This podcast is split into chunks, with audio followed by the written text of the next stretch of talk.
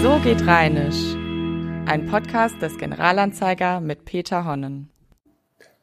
So geht Rheinisch, der Podcast zur rheinischen Alltagssprache. In dieser Folge geht es einmal um Redewendungen. Wir benutzen im sprachlichen Alltag Redewendungen an jeder Ecke ununterbrochen, ohne dass wir eigentlich noch darüber nachdenken. Ich meine solche Wendungen wie, boah, da habe ich einen dicken Hals gekriegt. Der hat aber zwei linke Hände. Die leben auf großem Fuß. Ich habe mir die Hacken abgelaufen. Oder die Luft gestern in dem Raum, die war zum Schneiden. Alle solche Wendungen benutzen wir ohne, dass wir darüber nachdenken, dass das Gegenüber vielleicht die Wendung gar nicht versteht. Wir setzen voraus, dass diese Redewendungen bekannt sind und dass der Sinn schon verständlich ist. So kann man zum Beispiel im Rheinland folgende Sätze hören. Dem geht es jetzt was besser, aber lang Schmitz-Backes ist er immer noch nicht. Der Kölner FC ist noch lange nicht an Schmitz-Backes vorbei, der kann immer noch absteigen. Komm du mich an Schmitz-Backes vorbei, ich krieg dich noch. Jede Rheinländerin und jeder Rheinländer weiß, was mit diesen Sätzen gemeint ist. Sie sind so etwas wie eine Drohung. Das heißt, jemand ist noch lange nicht über den Berg, er hat wahrscheinlich das Schlimmste noch vor sich. Dass diese Wendung aus dem Rheinland kommt, muss man nicht groß erklären. Es liegt schon an dem Familiennamen Schmitz, der ja sein Zentrum im zentralen Rheinland hat. Schmitz ist ein urrheinischer Familienname. Und Backes ist das rheinische Wort für das Backhaus. Es kann der Backofen eines professionellen Bäckers sein, aber es kann auch das Backhaus in einem Dorf sein, wo früher das Brot und die Fladenkuchen gebacken wurden. Schmitz Backes ist also das Backhaus eines gewissen Schmitz. Die Frage ist allerdings, was ist denn so Schlimmes dran an diesem Backhaus, das einem Schmitz gehört? Wo hat dieses Backhaus gestanden? Wer war dieser Schmitz? Was war das Schlimme daran? Die Menschen im Rheinland haben sich das schon sehr lange gefragt und haben auch eine ganze Menge Erklärungen für diese Redewendung gefunden. Die bekannteste Herleitung stammt, wie so häufig, mal wieder aus Köln. Und die geht ungefähr so. Im Mittelalter lag neben der Severinstorburg in Köln die Backstube der Familie Schmitz. Schmitz-Backes spielte nach der historischen Überlieferung im Kölner Strafvollzug eine wichtige Rolle. Die Gefangenen wurden aus dem Gefängnis, das mitten in Köln lag, entlassen und mussten über die Severinstraße zum Stadttor. Alle Kölner, die mit den Gefangenen noch ein Hütchen zu rupfen hatten, schlugen auf die Gefangenen ein, bis diese das Severinstor erreichten und dort endgültig ihre Freiheit erlangten. Man erzählt sich, dass einige das Severinstor nicht erreichten, also nicht längs Schmitz Backes hier kommen sind. Diese schöne Geschichte ist erstmals 1834 in Köln nachgewiesen und seitdem in unzähligen Varianten erzählt worden. Aber auch das macht sie nicht wahrscheinlicher. Denn gegen diese Geschichte spricht vieles. Erstens allein der Name schon. Schmitz als Familienname taucht als rheinische Variante von Schmidt oder Schmied erst im 16. Jahrhundert auf. Zweitens ist der Staupenschlag als mittelalterliche Sprache gar nicht bekannt. Auf den spielt ja die Erzählung an, sondern erst im 16. Jahrhundert aufgetaucht und die Severinsstraße ist mit dem Staupenschlag nie in Verbindung gebracht worden. Es ist auch keine, man könnte sagen, Spießrutenlauf ähnliche Strafe gewesen, sondern die hat ganz anders stattgefunden. Und drittens ist eine Bäckerei Schmitz in der Severinstraße, kurz vor dem Severinstor, erst um 1795 erstmals nachgewiesen. Also alles spricht gegen einen mittelalterlichen Ursprung in Köln. So haben sich dann auch eine ganze Reihe anderer rheinischer Orte als Ursprung dieser schönen Redewendung ins Spiel gebracht.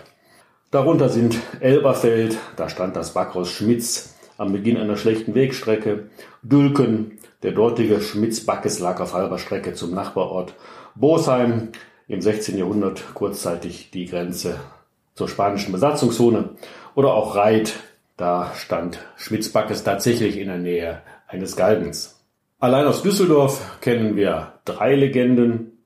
Eine spielt auf den Rhein an, da stand ein Schmitz-Backes bei einem gefährlichen Strudel. Mettmann kommt hinzu, oder auch Oberdollendorf hier in der Nähe von Bonn. Da steht Schmitz-Backes für alle Backstuben, in denen früher die Dorfburschen nach getaner Arbeit sich versammelt haben und mit Spielen die Zeit vertrieben haben. Dabei achteten sie darauf, dass keine auswärtigen Freier ins Dorf kamen, also man musste erst an Schmitz-Backes vorbei, wenn man seine Freundin oder Angebetete besuchen wollte. In Mettmann gab es eine ähnliche Geschichte.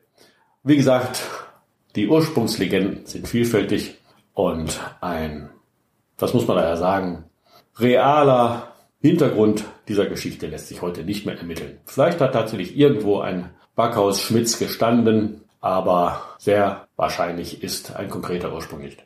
Das gilt übrigens auch für eine andere, sehr ähnliche Redewendung. Wenn man weiter in den rheinischen Norden wandert, muss man nicht mehr an Schmitz-Backes vorbei, sondern man muss am Krause-Bäumchen oder Kruse-Bömken vorbei. Und auch dahinter steckt die Drohung, dass erst wenn man am Kruse-Bäumken vorbei ist, dass man es dann geschafft hat. Dieses Kruse-Bäumchen ist auch Zentrum vieler Entstehungslegenden gewesen. Man glaubte oft, dass es irgendeine Hinrichtungsstätte gewesen sei oder auch ein sehr unheilvoller Ort gewesen sei, wo dieses Bäumchen gestanden hat. Wahrscheinlich ist aber, dass das Krause Bäumchen oder Kruse Bömken eigentlich nur eine Linde oder Ulme gewesen ist, die früher oft an Wegekreuzen gestanden hat und ein Wegekreuz bewacht hat. Logischerweise musste man da erst vorbei, wenn man irgendwo ankommen wollte. Eine andere rheinische Redewendung, also eine Redewendung, die es tatsächlich nur im Rheinland gibt, ist sich zum Schänzchen arbeiten. Wenn man sich zum Schänzchen arbeitet, dann hat man sich abgerackert. Man kann sich auch zum Schänzchen suchen. Dann hat man mit viel Mühe, aber erfolglos gesucht. Also sich zum Schänzchen arbeiten oder suchen ist etwas sehr mühevolles. Es gibt auch noch Varianten davon. Man kann sich zum Schänzchen laufen, dann hat man sich einen Wolf gelaufen.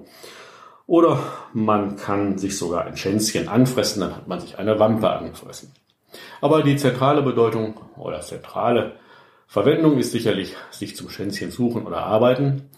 Und diese Wendung erklärt sich einfach daher, dass Schanze oder Schänzchen in den Mundarten die Bezeichnung für ein Reisigbündel ist, das man in späteren Zeiten auch zum Anzünden von Öfen benutzt hat.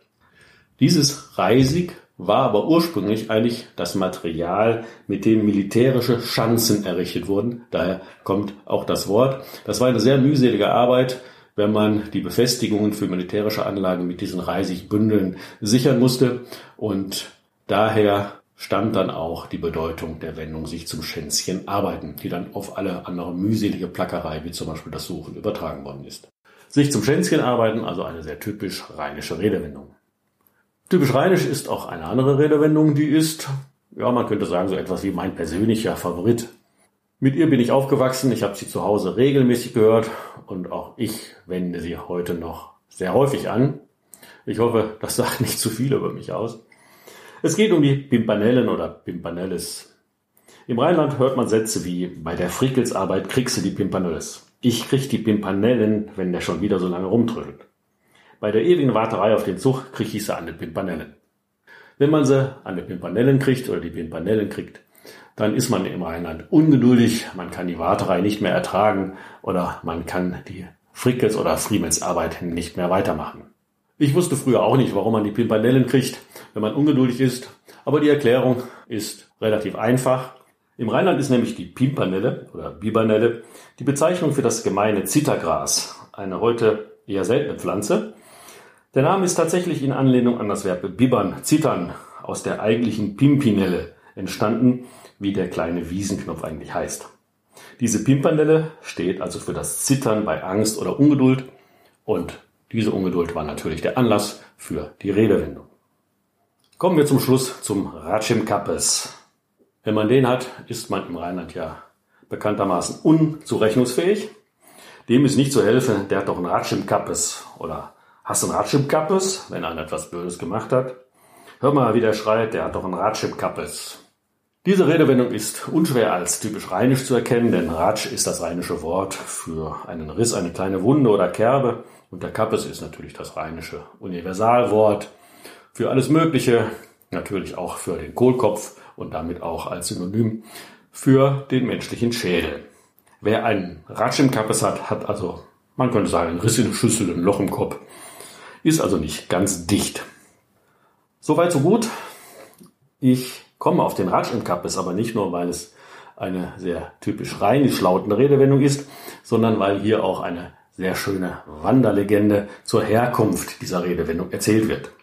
Die möchte ich Ihnen nicht vorenthalten, weil auch diese Wanderlegende wiederum auf eine andere Redewendung verweist, die man besonders in Bonn kennt. Aber zuerst möchte ich einmal die Herkunftslegende zitieren. Dazu lese ich einen kleinen Abschnitt aus meinem Buch Alles Kokolores. Diejenigen, die es genauer wissen wollen, seien auf die Erinnerungen eines alten Irrenarztes von Karl Pellmann verwiesen. Danach waren um 1870 sowohl in Siegburg als auch in anderen damals noch Irrenanstalt genannten Krankenhäusern Patienten zu finden, die an einer tiefen Delle in ihrem Schädel zu erkennen waren. Die wurde landesweit Siegburger Siegel genannt. Diese seltsamen Male gingen auf eine noch seltsamere Behandlungsmethode in der Siegburger Anstalt zurück. Dort glaubte man nämlich, bestimmte psychische Störungen, vor allem die sogenannte Tobsucht, durch eine Öffnung der Schädeldecke lindern oder heilen zu können. Zu diesem Zweck wurde eine stark quecksilberhaltige Salbe auf längere Zeit auf eine bestimmte Stelle des Schädels aufgebracht. Deren Wirkung war so durchschlagend, dass sich bald darauf die äußere und innere Schädelplatte ablösten und die Hirnhaut freilag. Die Heilung dieser Wunde dauerte sehr lange und hinterließ das berüchtigte Siegburger Siegel. Die damit malträtierten Patienten hatten darüber hinaus nun für die Einwohner der Umgebung eben einen Ratsch im Kappes. Soweit diese schöne Legende, zu der ich weiter natürlich nichts sagen möchte. Aber ich möchte auf den Namen Karl Pellmann hinweisen. Der war tatsächlich ein Arzt in der damals, wie gesagt, Irrenanstalt genannten Einrichtung. Und deshalb gibt es in Bonn nämlich die Drohung, was ob, sonst küsste zu der Bellmann. Das sagt man heute noch, wenn man jemanden drohen will, dass er, wenn er sich nicht vorsieht und weiter so verrückte Sachen macht, dann in das Landeskrankenhaus eingewiesen wird. So ist der Name Bellmann tatsächlich in Bonn sprichwörtlich geworden und natürlich nur in Bonn, weil man sonst irgendwo den Bellmann kennt. Das war's zum Thema rheinische Redewendung. Es gibt natürlich noch eine ganze Menge mehr. In späteren Folgen werde ich sicherlich darauf zurückkommen. Aber für heute soll es das gewesen sein. Wer mehr darüber erfahren will, dem empfehle ich mein Buch Alles Kokolores, Wortgeschichten und Wörter aus dem Rheinland. Sonst bleibt mir nur wie üblich, Ihnen zu sagen Tschö und Tschüss und bis zum nächsten Mal. Ihr Peter Honnen. Das war So geht Rheinisch, ein Podcast des Generalanzeiger mit Peter Honnen.